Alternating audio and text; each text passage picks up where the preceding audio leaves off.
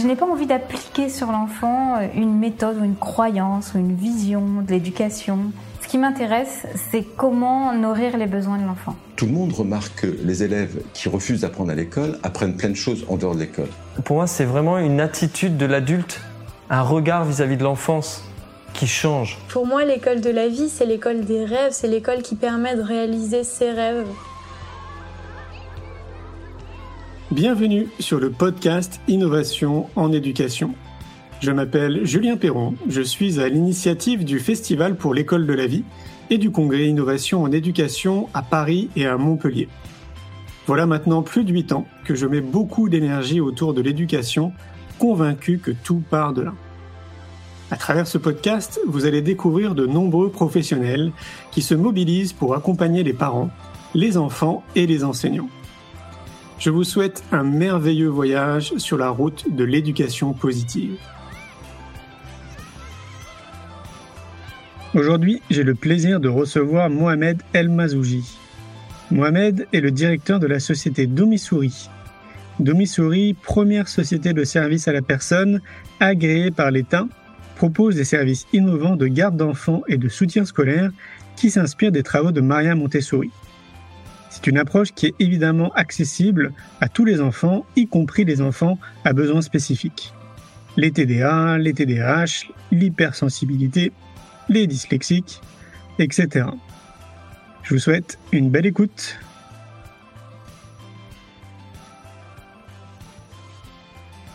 Salut Mohamed. Bonjour Julien. Comment vas-tu? Bah, Ça va bien, excellent. Et toi? Très bien, très bien. Alors, bah, du coup, comme d'habitude, je vais te, je vais te laisser te présenter. Comme je dis très souvent en, début d'entretien, bah, c'est vrai que le mieux, en fait, c'est que tu te présentes parce que bah, tu te connais mieux que moi.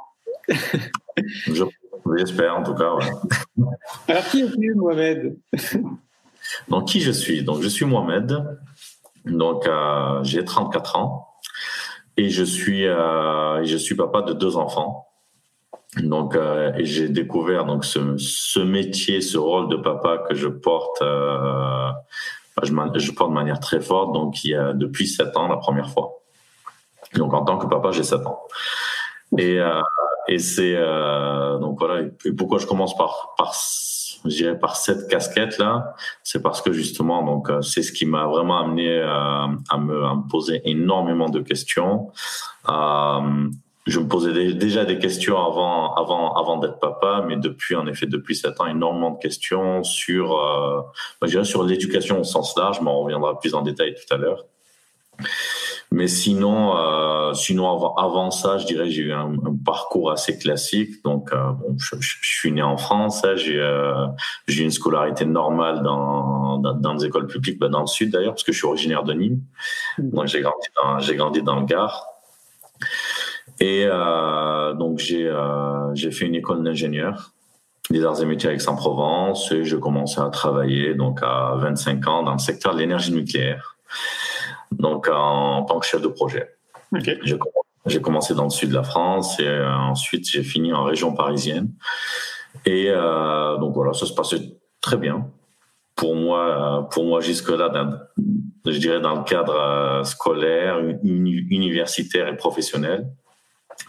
Mais, euh, mais je me suis, euh, en effet, je me suis toujours beaucoup, beaucoup posé de questions. J'ai essayé de donner euh, du sens à des œuvres, à des actions que je pourrais mener. Donc, juste pour ça, j'ai toujours été active à côté, je dirais, que ce soit dans, dans pendant mes études ou, ou après. Donc, et m'impliquer de manière bénévole sur la thématique de l'éducation.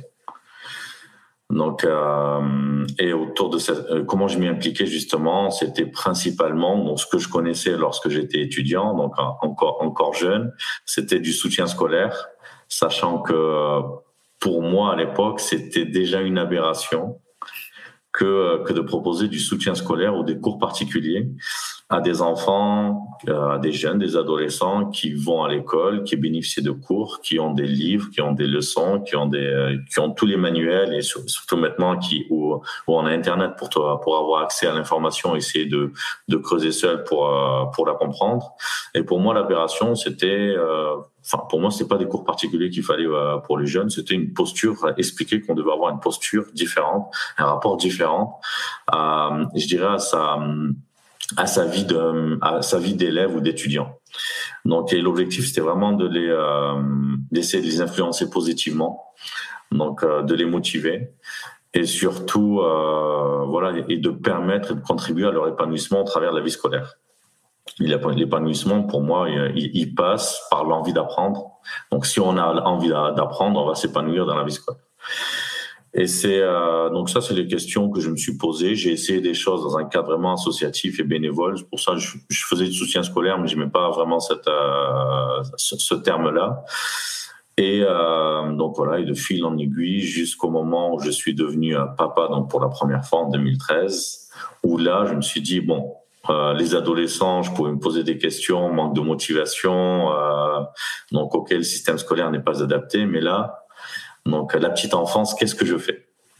Et en réalité, donc c'est là, c'est la première fois que je me suis euh, que je me suis intéressé, je dirais, aux sciences de l'éducation, que j'ai commencé à creuser et à chercher ce qui existait.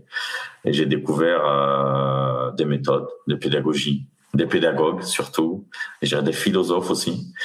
Et euh, donc là, pour moi, c'était euh, c'était un choc très positif parce qu'il y a beaucoup de questions du bon sens que j'avais en moi, qui qui enfin pour lequel je me rendais compte que ça avait déjà été formalisé, parfois depuis des siècles. Mmh. Et, euh, et c'est là où je me suis dit bon, je pense avoir trouvé ce ce dans quoi je veux m'impliquer à fond. Donc, euh, bien sûr, donc en tant que papa, mais euh, dans un sens plus plus large, comme je te disais, donc chercher du sens à ce que je fais. Donc, autre, euh, donc pour tous les, je pour tous les parents du monde, c'était c'était ma vision. Ensuite, on va revenir à ce, comment comment on s'y prend. Ensuite, à la hauteur de, de, nos moyens. Donc, les parents et les enfants. Mais mon, mon, mon objectif principal, ce dont j'ai pris conscience, c'était que ça se jouait d'abord au niveau des parents. Donc, c'est là, il fallait réfléchir à des solutions éducatives innovantes pour pouvoir justement avoir un impact positif. Hmm. Voilà pour la manière dont je me présente. Je ne sais pas si c'est les informations que tu attendais. Mais... Non, mais c'est très bien. Moi, j'attends rien de particulier. c'est très bien. Et donc, du coup, c'est ce qui t'a amené, euh, j'imagine, à créer Domissory, en fait, cette réflexion. C'est ça. Donc, la réflexion, elle m'a amené donc, à, proposer une solution éducative qui est Domissory. Donc, mais, euh, mais justement, avant d'arriver à Domissory, il y a un cheminement qui était de, euh, de comprendre qu'est-ce que c'était que l'éducation en France. Donc, il y a la première étape, je disais, qui est partie de mon parcours personnel. Donc, avant que je sois papa, où j'accompagnais principalement les adolescents, donc dans le cadre de ce soutien scolaire que je n'aimais pas, je n'aimais pas appeler soutien scolaire. Mais euh, euh, donc, et pareil, donc, et, je m'inspirais de mon parcours personnel donc parce que j'ai aussi grandi dans un dans un milieu où euh, la réussite scolaire était loin d'être une généralité. Donc moi, que ce soit bah, le collège que j'ai fréquenté, la grande majorité des, de mes camarades de classe euh, ont arrêté l'école à 16 ans. Donc, euh, et, c'est pour ça que c'est dans, à ce moment-là, déjà, je commençais à me poser des questions. Et pour moi, c'était pas, j'ai toujours considéré que c'était pas une question d'intelligence, clairement, mm. et, euh, et qu'il fallait chercher, euh, fallait chercher ailleurs. C'est pour ça que j'ai vraiment, j'ai vraiment persévéré sur cette voie en matière d'accompagnement. Donc, euh, donc lorsque je me suis, j'ai commencé à étudier, je dirais, les sciences d'éducation, vraiment à titre personnel, parce qu'entre temps, je travaillais comme quand je, le précisais, je le précisais, donc au travers de lecture, de recherche et de formation. Ça, ça, ça a pris, euh, bah, ça a pris, ça a pris son temps. Donc, euh, je me suis formé à titre pour mon besoin personnel et pour pouvoir proposer des solutions utiles.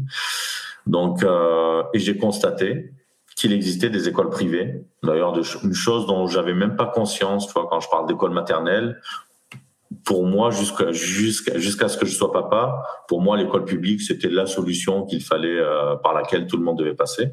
Je suis passé par là, et euh, donc ça donne un résultat qui est plus ou moins positif, mais ça peut donner de très bons résultats.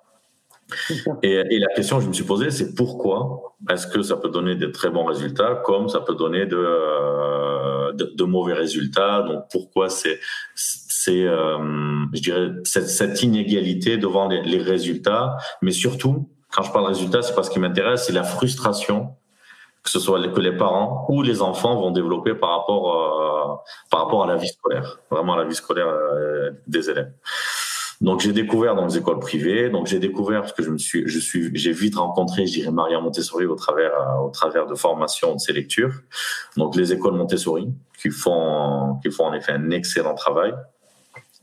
J'ai euh, donc il existe également d'autres types, euh, d'autres types d'écoles et euh, donc on aurait pu penser que c'était, euh, je dirais, c'est une solution et malheureusement Malheureusement, ces écoles qui font un, excellent travail, donc elles sont, euh, donc euh, elles présentent une contrainte qui est la contrainte du coût. Souvent, notamment l'école Montessori. Donc, euh, bien que leur solution soit excellente, elle est malheureusement inaccessible au plus grand nombre.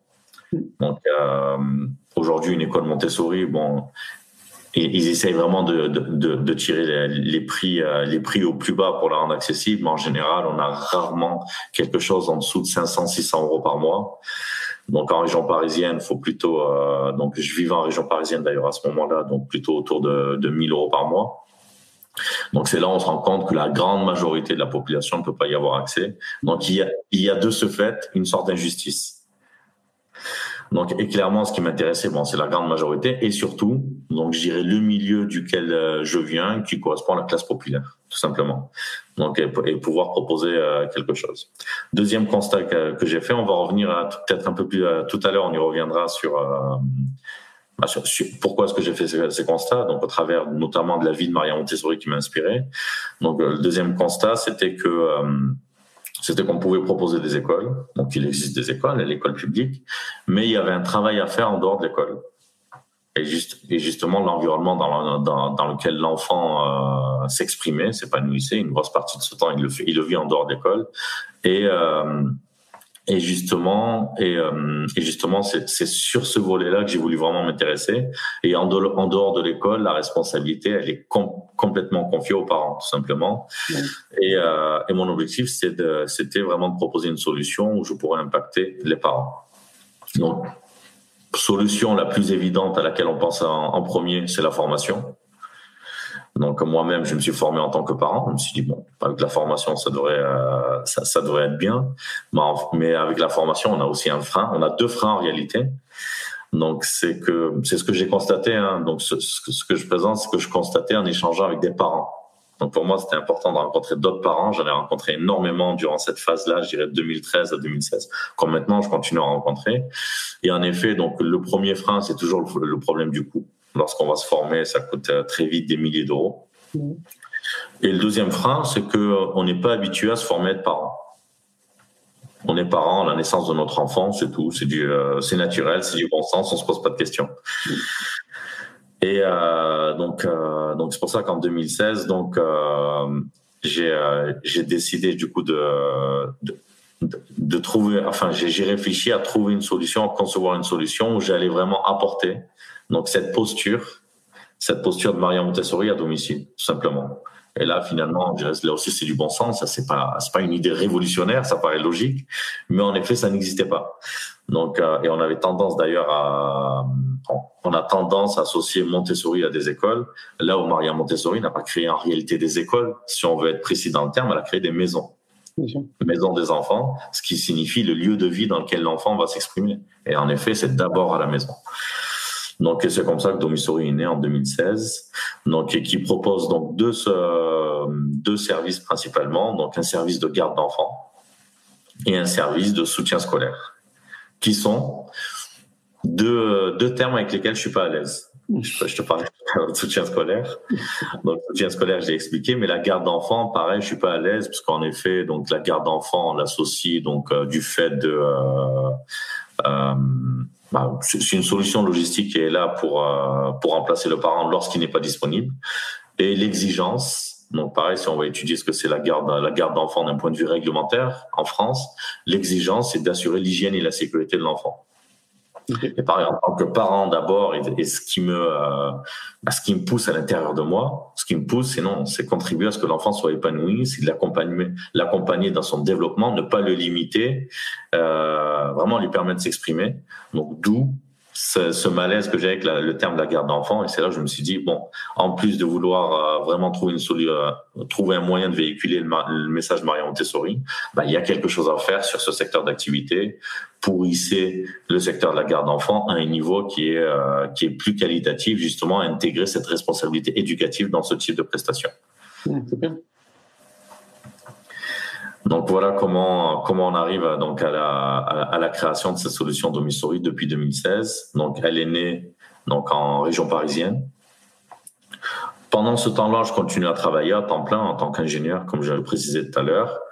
Euh, donc et, en parallèle, j'ai développé Domisori tout doucement. Donc au départ avec des, un réseau de parents que je connaissais, donc principalement des amis, jusqu'en donc ça m'a pris deux ans pour, euh, je dirais tester, euh, éprouver cette solution, euh, mesurer, je dirais, la pertinence et le, le fait que les parents donc souhaitent bénéficier de ce service à haute valeur ajoutée euh, éducative.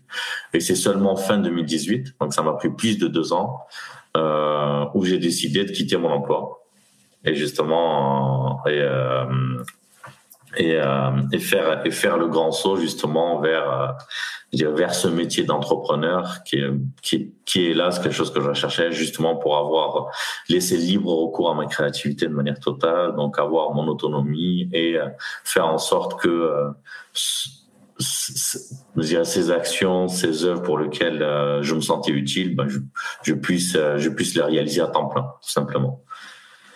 Bah oui, c'est souvent comme ça. Hein. Quand tu es à un moment donné, moi j'appelle ça faire le grand écart quand tu fais le, grand écart entre une activité passionnelle et une activité rémunératrice, tu sais, alimentaire, bah, à un moment donné, si tu as envie que ton activité elle se développe, bah, il, faut, il faut lâcher quelque part. Hein. Donc, euh, bah, tu lâches l'autre pour te mettre à 100% sur ce qui te fait vibrer, et, puis c'est là où ça fonctionne.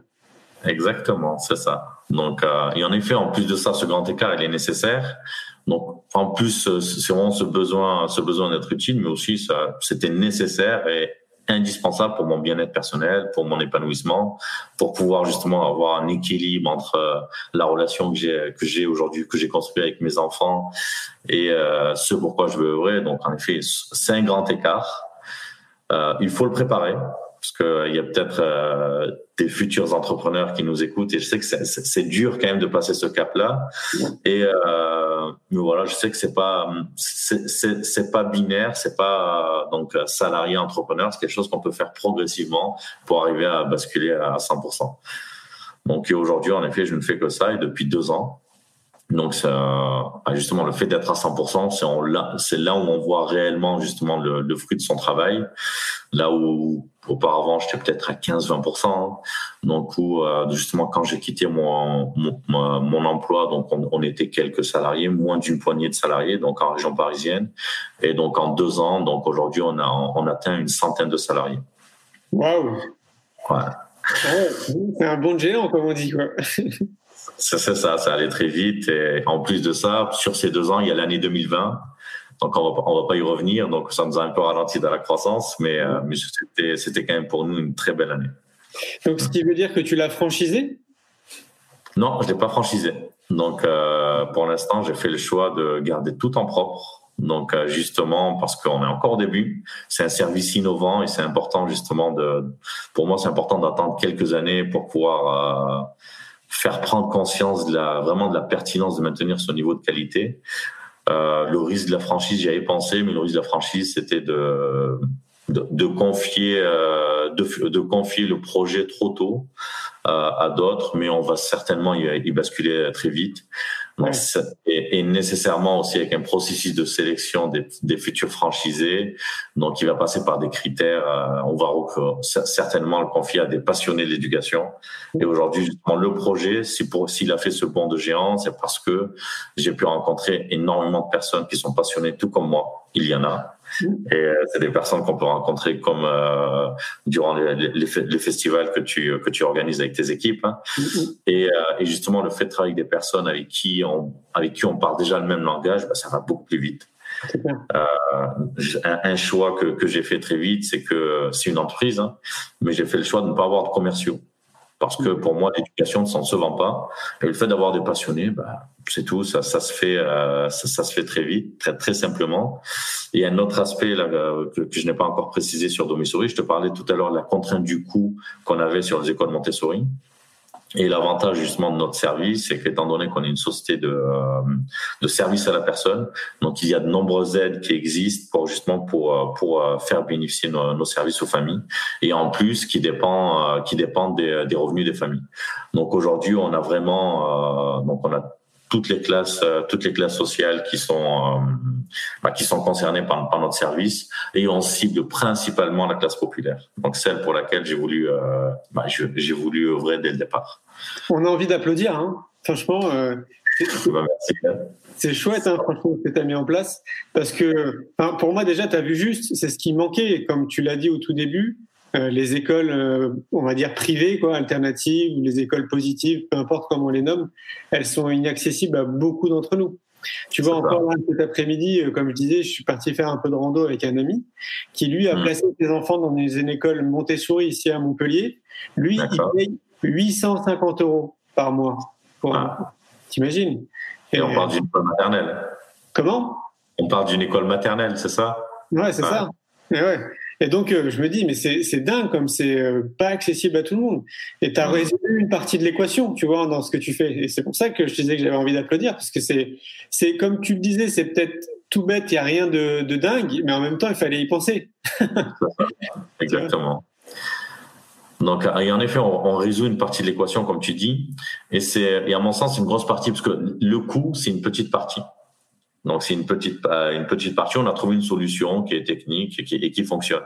Mais la grosse partie de l'équation, c'est surtout donner le pouvoir euh, à tous les parents de pouvoir euh, justement de pouvoir appliquer ce, cette posture montessorienne donc à la maison. Et là justement, et ce qui est intégré systématiquement dans nos prestations, puisqu'on est sur la garde d'enfants et du soutien scolaire, systématiquement on, a, on intègre un service d'accompagnement à la parentalité. Donc, euh, donc en effet, donc on est des familles qui, euh, qui, souscrivent à, à, notre offre pour 4 heures par semaine, 5 heures, 6 heures par semaine. Donc on n'est pas là pour euh, pour remplacer le parent, pour faire une éducation à la maison. On est là pour montrer qu'il existe une autre moyen de faire, une autre manière de faire à la maison, où vous pouvez impliquer les enfants à la maison sur tous les espaces qu'il y a à la maison. On va, pas, on va parler des chambres, de la lecture, on va parler de la cuisine, de la vie pratique. Et surtout, ce qui est important, vraiment, c'est améliorer la qualité de la relation entre les parents et les enfants. et là, on parle de quelque chose qui est vital, hein, que ce soit pour l'enfant dans son développement ou pour le parent aussi, parce qu'on a aussi beaucoup de parents qui euh, voilà, qui, qui, s'épuisent parce qu'ils ont du mal à communiquer ou à comprendre leur, enfant. Et, et, et c'est vraiment ce qui, ne, ce qui nous anime au quotidien. Mais là encore, euh, pour moi, tu, tu résous encore une autre équation. tu sais pourquoi? Parce que euh, le, le, sentiment que j'ai, c'est que, imaginons, euh, parce que c'est le cas, il y a de plus en plus, dans l'éducation nationale, il y a de plus en plus d'outils de l'extérieur qui commencent à s'intégrer. Donc, autrement dit, des enseignants qui font la démarche de tester des choses, de mener des expériences, et puis ça, ça peut fonctionner. Mais moi, je dis à chaque fois, bon, c'est génial, mais si à la maison ça suit pas, bah, quelque part, euh, ça sert pas à grand chose. Exactement. le fait que toi, tu aies englobé ce process de, bah, on va vous accompagner aussi en tant que parent parce qu'on n'a pas un mode d'emploi euh, qui vient quand, quand l'enfant il arrive. Donc, en gros, on va vous mmh. accompagner. Bah, ça, pour moi, ouais, c'est encore une autre partie de l'équation que tu as résolue. Quoi. Et il en manque encore une, alors je sais pas si tu y as pensé. il en manque encore. Bah, je vais rebondir là sur ce que tu viens de dire parce que tu l'as, tu l'as parfaitement formulé. En effet, si ça suit pas à la maison, donc, euh, ça, ça sert à rien. Donc, et en fait, aujourd'hui, ce que je constatais, moi, je peux pas dire, déjà moi, de mon expérience personnelle, je, je peux pas critiquer l'éducation nationale parce que pour moi, ça s'est très bien passé. Et pourtant, je viens d'un milieu où euh, voilà l'accès, je dirais l'accès à l'instruction ne se faisait qu'au travers de l'école, vraiment d'un milieu très populaire. Et euh, donc, mais, mais en revanche, euh, en revanche, on a tendance, je trouve, à à, a trop culpabilisé le système, euh, le système scolaire. Et en effet, moi, moi j'ai tendance, et c'est dans ma, c'est dans ma nature, c'est plutôt de dire non, ça marche pas à cause, à cause de l'autre, peu importe, un système, euh, un groupe de personnes. Non, la question que je pose, c'est qu'est-ce que j'ai fait pour que ça se passe différemment? C'est vraiment cet état d'esprit qui est important. Et en effet, ça se joue. Et idéalement, il faudrait que tous les parents aient ce rôle, parce que souvent les parents, et ça je l'entends, ça va pas avec leur enfant, c'est la faute de l'école. Et, euh, et, et ça, ça fait partie des messages vraiment qu'on qu'on véhicule pour qu'ils prennent conscience, oui. Bon, peut-être que euh, l'école a une partie de responsabilité, il y a encore, mais faites votre mieux à la maison. Voilà ce, qui va, ce dont votre besoin, euh, votre enfant a besoin à la maison. On va parler de besoins émotionnels, affectifs, euh, vraiment de confiance, d'estime de soi, et ensuite on verra. Ensuite, on verra euh, ce qui se passe à l'école. Mais nécessairement, je suis persuadé de ça, que si les parents prenaient cette responsabilité sur le foyer, sur, sur le domicile, sans rien changer dans le système scolaire, on pourrait basculer dans un système scolaire qui est un des plus efficaces au monde. Je ne suis pas étonné, hein. je suis vraiment pas étonné. Mais justement, moi, c'est une question qui m'a questionné et, qui continue, à me questionner. C'est justement, c'était comment on en est arrivé à un moment donné à avoir de manière consciente ou inconsciente cette idée que c'est l'école en fait qui éduque nos enfants. Quoi. Qu'est-ce qui s'est passé à un moment donné, tu vois, dans, dans notre histoire pour qu'on se dise, ben, en fait, voilà, on se décharge sur l'école et c'est l'école qui va éduquer nos enfants. Ça, me paraît euh, vraiment étonnant qu'on en soit arrivé là. Parce que comme, comme toi, hein, moi j'entends ça, mais plein de fois, plein de fois. Mmh, exactement. Je me suis beaucoup posé la même question. Moi, j'ai une réponse, je sais pas si elle est bonne ou pas. Je me suis dit, c'est juste une, c'est un problème de vocabulaire. Mmh. Euh, je, pense qu'en France, on a, on se trompe parce que le, le système qui régit, je dirais, les, euh, qui régit les écoles s'appelle l'éducation nationale. Ah il y a le mot éducation dedans. Alors c'est instruction nationale. Et euh, du fait, je me dis, je pense que c'est un problème de vocabulaire. Vu qu'il y a le mot éducation dedans, bah, c'est bon. C'est, c'est l'État qui gère l'éducation complètement et on, et on oublie tout le reste. Ouais, c'est une bonne théorie. Ouais. J'ai pas d'autres éléments de réponse, mais il doit y avoir autre chose. Faut peut-être creuser dans l'histoire. Ou... Ouais, sûrement. Ouais. Et tu sais, je disais que tu avais peut-être oublié un paramètre, un troisième. C'est les enseignants. Les enseignants, ouais. Ouais. Pour moi, c'est un trio gagnant en fait. C'est-à-dire qu'il faut s'occuper des enfants, des parents et des enseignants. Donc, euh, on va parler du coup du troisième paramètre et tu me diras si, si on, y a, on y pensé ou pas. mais en effet, il y a le professionnel. Les professionnels, donc, euh, je parle professionnel de la petite enfance et professionnel de l'éducation. Donc, il y a ces, ces, ces, deux, euh, ces deux types de, de métiers. Donc, les professionnels de la petite enfance, donc on parle pas des enseignants. Là, donc, c'est ceux à qui on a parlé en premier. Donc, déjà, lorsque j'ai été confronté donc à, donc à ce besoin de garde d'enfants, parce que je travaillais à l'époque. Donc euh, j'ai cherché, donc comme beaucoup, une solution de garde. Donc euh, donc c'était le jeu. Moi, je, ce que je voulais, c'était une assistante maternelle. Et en effet, très vite, en les, en les rencontrant, en discutant avec elle, j'avais j'en avais rencontré plusieurs. Bah, ce qu'elle me proposait, enfin ce sur quoi elle me rassurait, c'est que mon enfant allait bien dormir, qu'il allait bien manger et qu'il serait en sécurité. donc et, euh, je peux pas leur en vouloir parce que les formations qu'elles ont suivies bah Donc, euh, on les a sensibilisés sur ça. Souvent, c'est des CAP petite enfance, c'est l'hygiène et la sécurité, clairement. Donc, euh, donc c'est pour ça que aujourd'hui, nous on fait du Montessori à domicile, mais on va avoir euh, le, premier frein qu'on pouvait imaginer avoir, c'est trouver des professionnels qui maîtrisent l'éducation Montessori, qui sont prêts à aller au domicile. Donc, en général, c'est le professionnel de la petite enfance. Donc, euh, donc au, départ, on a démarré avec des éducateurs Montessori qui sont, qui sont diplômés ou, ou certifiés, donc qui, qui, qui, ont accepté de tester ce, ce concept. Et ensuite, donc euh, on, des éducateurs, bon, il y en a de plus en plus en France, mais on a un nombre très limité, ça se compte à peine à quelques centaines. Donc le défi, c'était de former donc euh, ces professionnels-là de la petite enfance. Donc euh, on va avoir vraiment des profils euh, profils nounous ça profil nous qu'on va former vraiment pour être éducateur ou des éducateurs jeunes enfants avec, avec à qui on va rajouter la, la casquette Montessori en plus. Et enfin, le second niveau dont tu parlais, les enseignants. Et donc euh, là aussi, on est dans une dynamique depuis quelques années. C'est très positif. On a beaucoup d'enseignants qui se forment à titre personnel. Et ça, euh, on, on, le constate hein, lorsque bah, au festival, on, en rencontre pas mal. Et, ils font cet effort parce que c'est des passionnés, ils se forment à titre personnel. Et ensuite, il y a une autre partie. Donc, il y a une autre partie de la, je dirais, de la population des enseignants vers qui il faut aller pour, euh, pour pouvoir diffuser ce message. La première étape, c'est de les convaincre. Une fois sont convaincu, ça va très vite au niveau de la formation. Donc c'est pour ça qu'il y a donc euh, dans Domissouri aujourd'hui on a on a ces services de garde d'enfants et de soutien scolaire, mais on a un, un, autre service qui est un service de formation, parce qu'on on, on, a également monté notre propre organisme de formation au travers duquel on va faire l'accompagnement à la parentalité, former les parents, mais former aussi les professionnels, que ce soit de la petite enfance ou d'enseignement.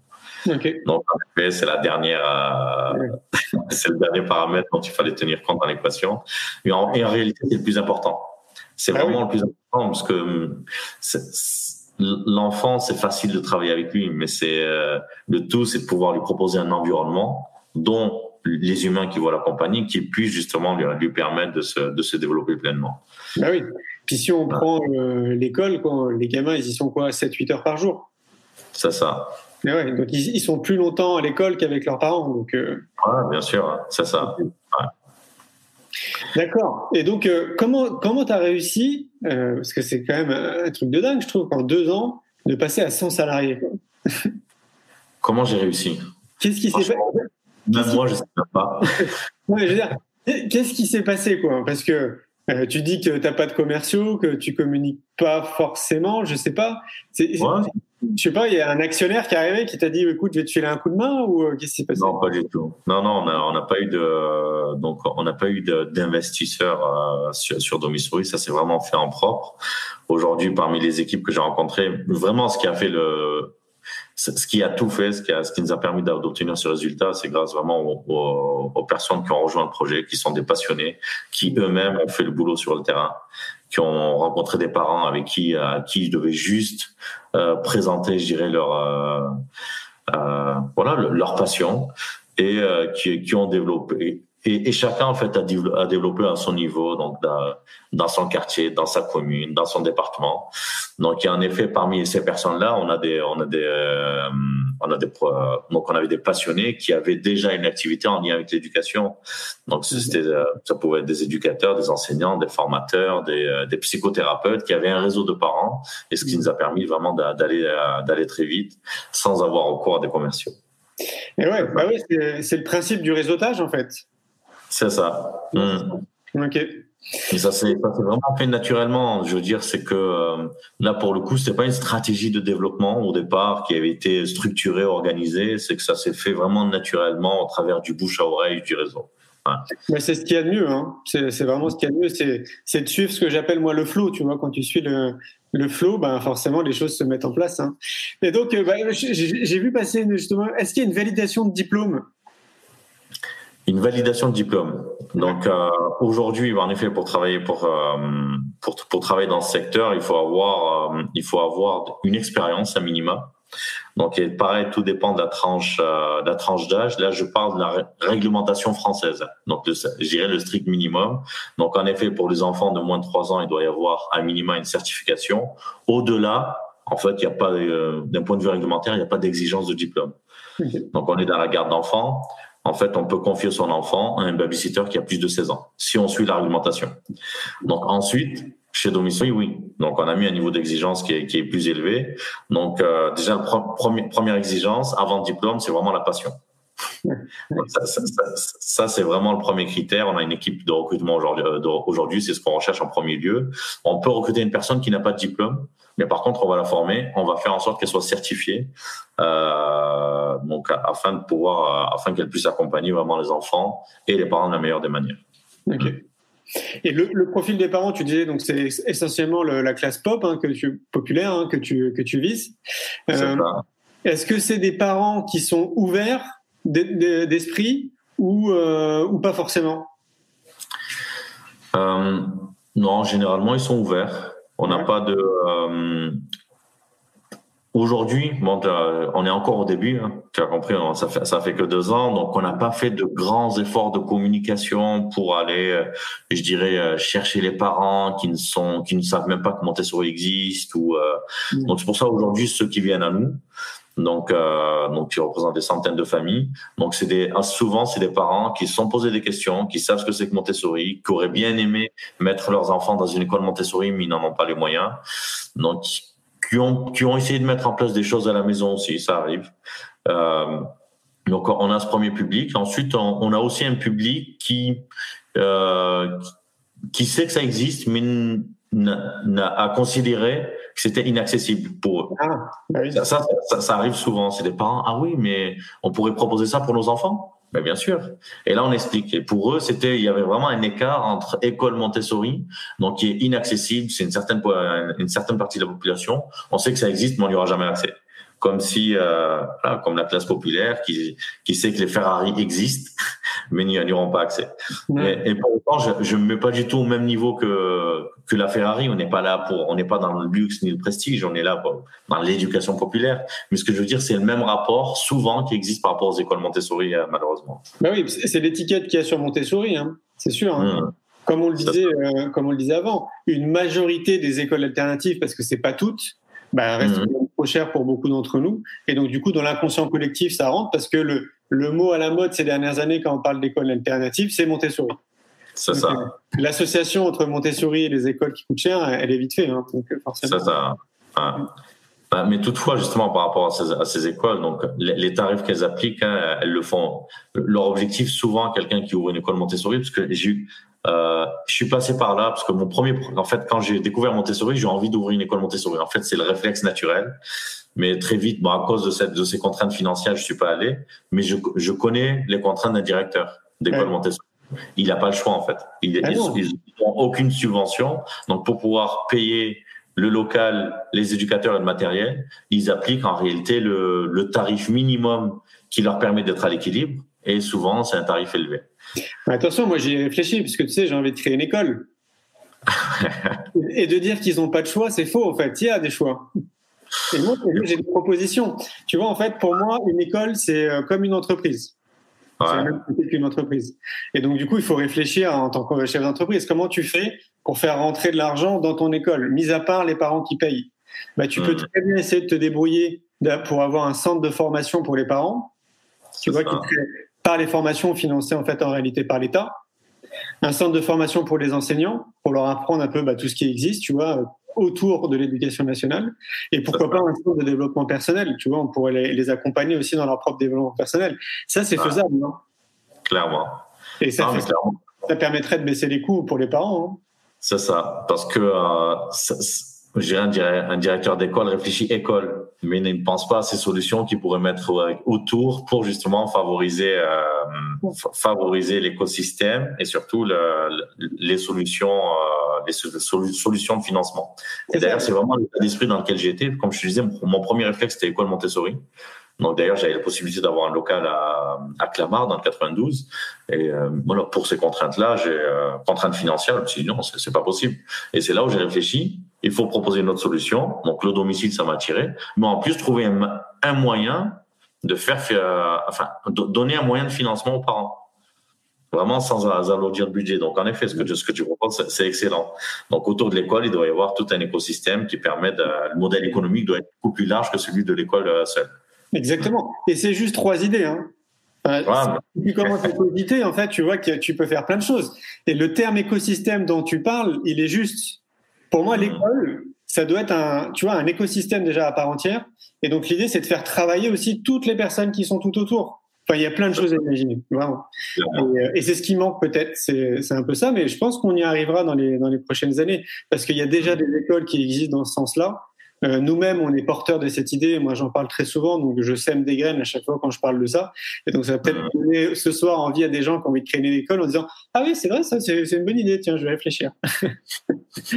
donc, on, va y arriver. Clairement, clairement. Et pour revenir du coup à Domisori, alors je comprends le nom, hein, Domisori, du coup, un domicile euh, Montessori. Euh, tu as, choisi. Tu as choisi Montessori, mais tu aurais pu choisir euh, Steiner, Freinet, euh, Reggio, euh, le courant tu aurais pu en choisir plein. Pourquoi spécifiquement Montessori? Donc, parce que c'est celle que j'ai découvert en premier, tout simplement. Et en effet, je me suis, je me suis beaucoup retrouvé. pourquoi le Montessori? Bon, il, va y avoir plusieurs raisons. Bon, déjà, le parcours de Maria Montessori m'a énormément inspiré. Donc, je trouvais, contrairement aux autres pédagogies, que euh, aux autres pédagogues. Je, on va parler de la personne parce que souvent on, associe Montessori à du matériel ou à une méthode et ça, ça me met mal à l'aise aussi. Hein. Donc, euh, donc, donc, euh, donc, son parcours m'a inspiré. Euh, son parcours, donc elle a démontré tout au long de sa vie que euh, ses travaux s'appliquaient. Enfin, elle a démontré les résultats donc qui étaient très positifs, peu importe l'enfant, peu importe son origine culturelle, peu importe sa situation. Elle a commencé en Italie, elle avait, elle a fini aux Pays-Bas, elle est passée par les États-Unis, elle a vécu en Inde également. Donc ça, c'était quelque chose d'important également. Je dirais, cette euh, euh ce, ce côté multiculturel, multi, euh, multiculturel pardon, et qui s'applique sur n'importe qui. Et ensuite, vraiment, c'est son parcours qui m'a inspiré. Et euh, quand je dis son parcours, c'est aussi qu'il y a quelqu'un qui a fait une réorientation, qui s'est posé des questions étant toute jeune. Elle s'est battue pour obtenir euh, quelque chose qu'elle voulait plus, le plus au monde, c'est-à-dire être médecin, tout d'abord. Donc, elle a été la première femme médecin diplômée en Italie. Donc, faut imaginer le contexte. Il y a plus de 100 ans, dans une fac où il n'y a que des hommes. Donc, euh, et, et, dès le départ, dès le début de sa carrière, elle s'est retrouvée euh, dans un hôpital psychiatrique. Et en fait, elle a pris en charge les enfants. Et là, petit à petit, vraiment, elle a quitté le milieu médical pour se consacrer à temps plein à l'éducation. Hmm. Donc, euh, pourquoi Montessori? Parce que c'était, c'était vraiment son histoire était pour le coup très inspirante. Je connais pas nécessairement. J'ai lu sur les sur les autres méthodes. Je connais pas nécessairement, je dirais, les histoires de tous les pédagogues. J'imagine qu'elles sont tout aussi inspirantes. Mais euh, mais pour moi, c'était important vraiment de véhiculer son histoire également au travers du message. Oui, puis elle s'adressait à des classes populaires en plus. Exactement, et ça, et ça c'est important de le, préciser. Donc, euh, donc les premiers enfants qu'elle a accompagnés, c'est des enfants qui étaient internés dans un asile psychiatrique donc des enfants qui ont des troubles du comportement. Donc sachant que euh, on parle de, de, ça il y a plus de 100 ans. Donc on, déjà aujourd'hui on imagine l'hôpital psychiatrique comme un lieu assez violent dans lequel on n'a pas envie d'être. Donc il y a plus de 100 ans pour éduquer quelqu'un qui était en asile psychiatrique, c'était souvent de la violence. Donc euh, c'est cela qu'elle a, qu'elle a accompagné. Elle avait, euh, elle a eu de l'espoir en elle en se disant, faut pas condamner ses enfants. Elle a changé sa posture. Elle a, elle a adopté tout simplement une posture humaine une posture euh, humaniste avec ses enfants. Elle leur a fait confiance. Elle a obtenu du, du résultat. Et là, vraiment, c'est cette humanité, là, pour le coup. Et, l'éducation, pour moi, c'est ça. C'est cette humanité, en fait, que, que j'ai envie de faire vivre au travers de Domisori. Et en effet, tu, dis, tu disais qu'elle s'est adressée à une classe populaire lorsqu'elle a quitté l'hôpital psychiatrique. Donc, elle a créé, elle a fondé son lieu qui s'appelle la Maison des Enfants, dans lequel, dans lequel elle a accueilli donc euh, des enfants qui vivaient dans la rue. Donc, c'est-à-dire qui, donc, qui, appartiennent à des familles très défavorisées, qui vivent dans des bidonvilles à, à, l'époque et qui n'avaient pas accès à l'école. Elle a, elle a recueilli des enfants qui étaient orphelins, abandonnés à la naissance, dans un contexte où les enfants conçus hors mariage euh, étaient abandonnés devant l'Église. Donc, euh, donc, en effet, donc là, elle, sa cible, c'était les enfants qui n'avaient rien, et elle a démontré en quelques années, donc en, se donnant le défi, parce que c'était aussi une challengeuse, en se donnant le défi de leur faire passer le concours de l'éducation nationale italien à l'époque, où elle a fait passer le concours, un concours public qui euh, équivalent de passage de CM2 à 6e, si on devait le comparer, primaire au collège. ils ont eu de très bons résultats, ces enfants qui étaient considérés, enfin qui étaient condamnés, je dirais, par la société, mhm. euh, parce que euh, nés dans des milieux très pauvres ou abandonnés à la naissance. Et, euh, et je trouve que son message, en effet, il, est, il porte énormément d'espoir, et c'était important de le remettre au bout du jour aujourd'hui et de rappeler qui, qui c'était.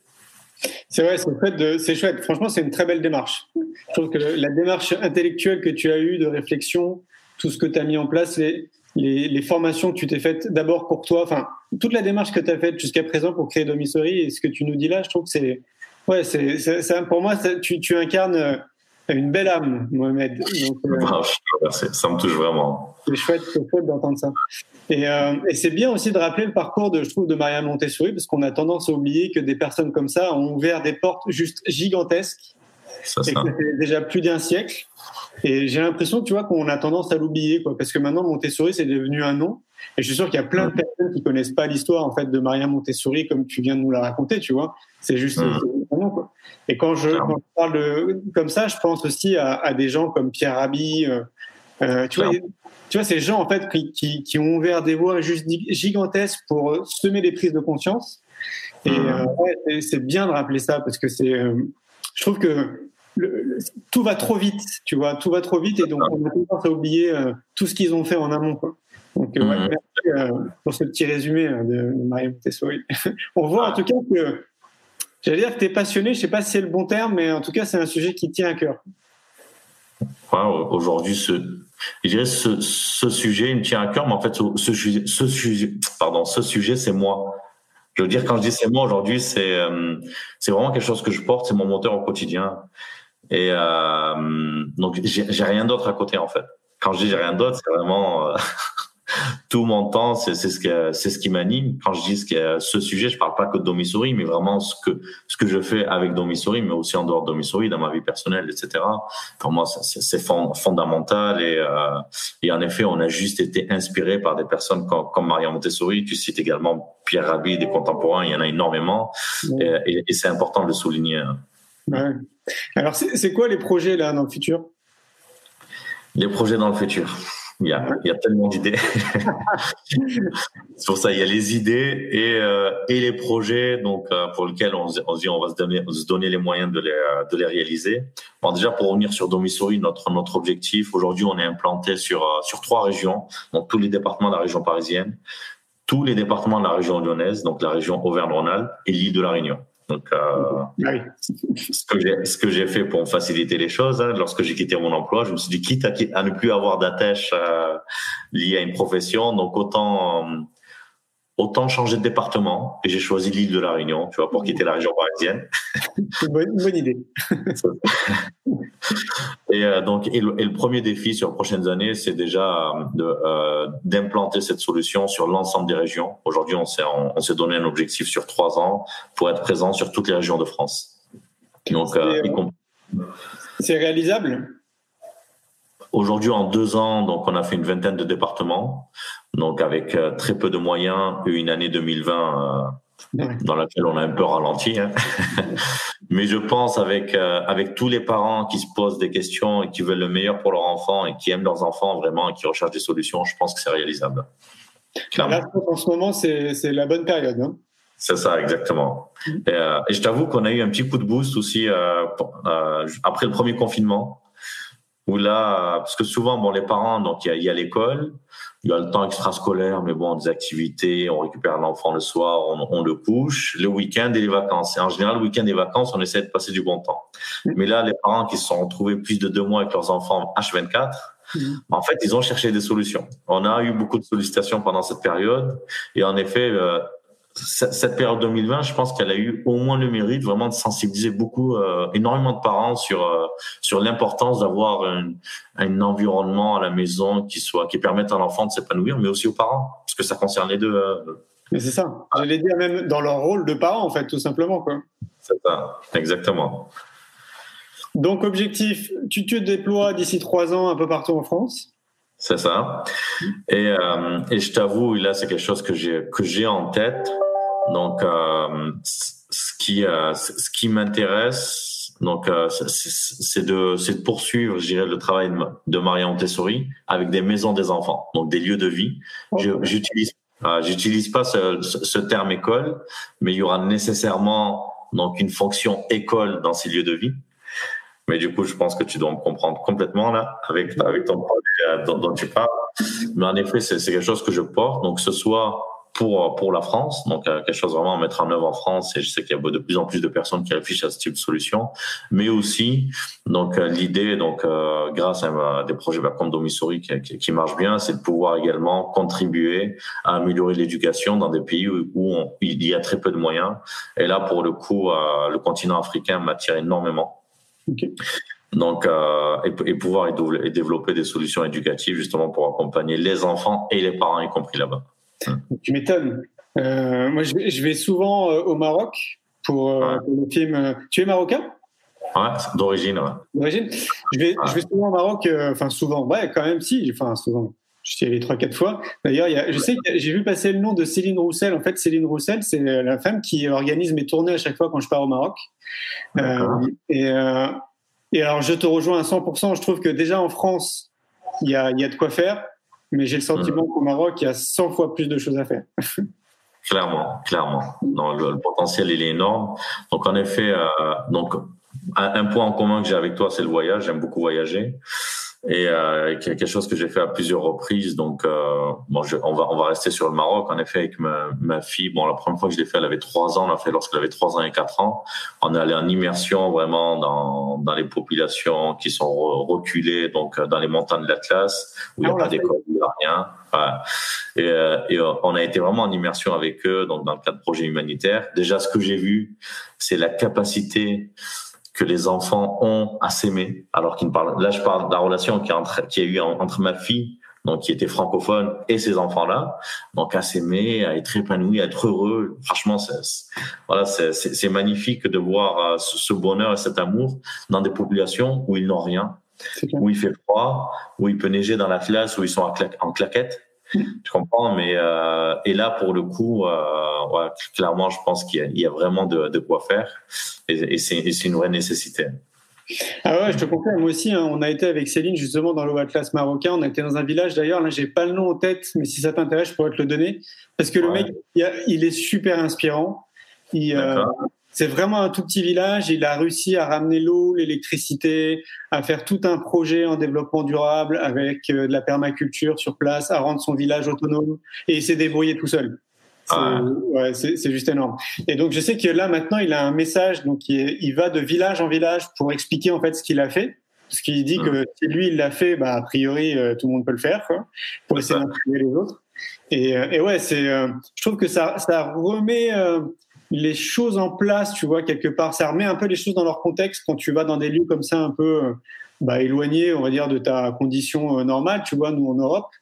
Euh, ça. peut être en Afrique, puis ça peut être dans plein d'autres pays. Hein. Et c'est pour ça que j'aime voyager. C'est que ça te ramène un peu, pas les pieds sur terre, mais je sais pas, je trouve que ça te ramène à une forme de réalité. Et, c'est important de le, de le, vivre, en fait, tu vois, d'être sur place. Mmh. Du coup, bah, ça te donne envie, comme toi, tu as envie de le faire, bah, à ton niveau, de faire quelque chose. Quoi. Clairement, clairement. C'est vrai que là ensuite le Maroc, mais ensuite, je dirais et le Maroc et encore quand on y va, on, on se rend compte par rapport à d'autres pays qui sont qui sont privilégiés. Ben Donc euh, un autre pays qui, est pas très loin de la Réunion euh, où, j'ai passé du temps aussi, c'est Madagascar. Ah et, et, il y a toujours ce point en commun et ça c'est magnifique vraiment, c'est un vrai moteur qui m'anime, c'est les enfants qui sont heureux tout le temps dans ces pays qui court, qui s'amuse. C'est vraiment magnifique à voir. Et par contre, on, on se rend compte que euh, il y a un, du coup, ces enfants heureux, il y a vraiment un potentiel énorme. Et là, on pourrait vraiment y contribuer pour euh, pour vraiment les, avoir un impact positif dans ces pays. Souvent, on pense, et c'est vrai que c'est nécessaire vraiment, euh, je dirais, euh, de, de, leur livrer des, des produits de première nécessité. Donc, on va leur envoyer de la nourriture, de l'argent et c'est vrai qu'ils en ont besoin. Mais là, pour le coup miser sur l'éducation dans ces pays. Là, c'est vraiment une solution sur le long terme. Et c'est vraiment ce qui me ce qui m'intéresse sur les sur les prochaines années et pouvoir y consacrer euh, beaucoup beaucoup de temps. Ok. N'hésite pas à me solliciter. Hein. Bah, avec grand plaisir. Ouais, Si tu peux être utile euh, d'une quelconque manière, n'hésite pas. Moi, je suis à, chaque fois ébahi en fait de l'accueil euh, quand je vais au Maroc par rapport au film L'école de la vie, une génération pour tout changer. C'est assez impressionnant. Et c'est comme ça que j'ai mesuré au fur et à mesure des fois que j'allais au Maroc que mmh. le sujet éducatif, il était crucial en fait là-bas. Mais comme dans plein d'autres pays, hein, tu me diras. Hein. Mais là, je suis allé très souvent, j'ai vraiment pu le mesurer. Et il y a, ouais, une fois de plus, il y a vraiment de quoi faire. Donc, euh, moi, ça m'intéresse beaucoup. Donc, si euh, on peut faire des choses ensemble, euh, surtout n'hésite pas. Avec grand plaisir. Ouais. Ça marche. Comment on fait pour te contacter? Pour me contacter, pour nous contacter. Donc, euh, ce que je pourrais faire, c'est peut-être laisser mon adresse email. Sinon, euh, de manière générale, pour contacter l'équipe, et comme je disais, au sein de l'équipe, il n'y a que des personnes passionnées comme moi et qui tiennent et qui, qui sont toutes, euh, voilà, qui sont qui sont très inspirantes pour moi aussi. Donc, ça sera via domisouris.fr. Donc euh, sur domisuri.fr, on va trouver tous les euh, tous les numéros de téléphone en fonction de la région de laquelle on appelle, la région parisienne comme je, disais, donc ou la région lyonnaise ou euh, ou l'île de la Réunion. Donc il y a à chaque fois un numéro de téléphone et une équipe différente. Donc pour ceux qui sont en dehors de ces, de ces régions, donc ils peuvent contacter l'équipe parisienne où on a justement, je dirais, l'équipe qui gère également l'activité au niveau national. Donc on, on, on on, pourra toujours euh, répondre et échanger, se prendre des temps d'échange s'il faut. Mais écoute, merci beaucoup, hein, Mohamed. Nous, on reste euh, en contact. D'accord, avec grand plaisir. merci à toi pour, vraiment pour tout ce que tu fais, parce que tu es aussi euh, es une belle personne et inspirant et c'est important et c'est des choses qui nous, c'est nécessaire qu'on voit ces projets pour nous motiver. Et je pense que si j'avais pas rencontré ces, bah, des, personnes comme toi, j'aurais pas eu le courage de me lancer de manière aussi aussi impliquée. Et ça, c'est important. Wow. Donc, on n'a aucun mérite seul. Et euh, vraiment, merci pour ce que tu fais. Et vraiment, avec grand plaisir pour rester en contact et de parler de plein de projets positifs. Euh. Yes. avec grand plaisir. Et sachez, euh, vous qui nous écoutez ou qui nous regardez, qu'on est des centaines de milliers comme ça à travers le monde. Euh, être je sais pas, dans l'action, essayer chacun à notre niveau, avec notre énergie, de passer à l'action pour essayer d'insuffler quelque chose de positif sur notre planète. Euh, on est vraiment, vraiment beaucoup, et moi je rencontre euh, quasiment tous les jours en fait dans mes activités. Et je pense que c'est important de le rappeler parce que le mainstream ne parle pas de tout ça, il parle juste de tout ce qui est très négatif et très anxiogène, mais surtout pas en fait de toutes ces initiatives positives qui existent, dont tu fais partie. Et vraiment, on est des centaines de milliers partout dans le monde, donc euh, haut les cœurs, hein, les amis. Un grand merci pour votre écoute. J'espère que vous avez passé un bon moment avec nous. Pour aller plus loin dans votre recherche, nous avons créé un magazine papier, le magazine Innovation en éducation. Un magazine que vous retrouverez uniquement sur abonnement, livré tous les deux mois partout dans le monde. Un magazine 100% éco-responsable, 80 pages en moyenne, sans publicité. À travers le Festival pour l'école de la vie ou le Congrès Innovation en éducation, nous rencontrons des milliers de professionnels qui proposent des solutions pour les parents, les enfants et les enseignants. Ce magazine se veut être un pont avec le podcast, nos événements et les films que j'ai réalisés. On se retrouve maintenant la semaine prochaine et entre-temps, je vous souhaite une très belle route.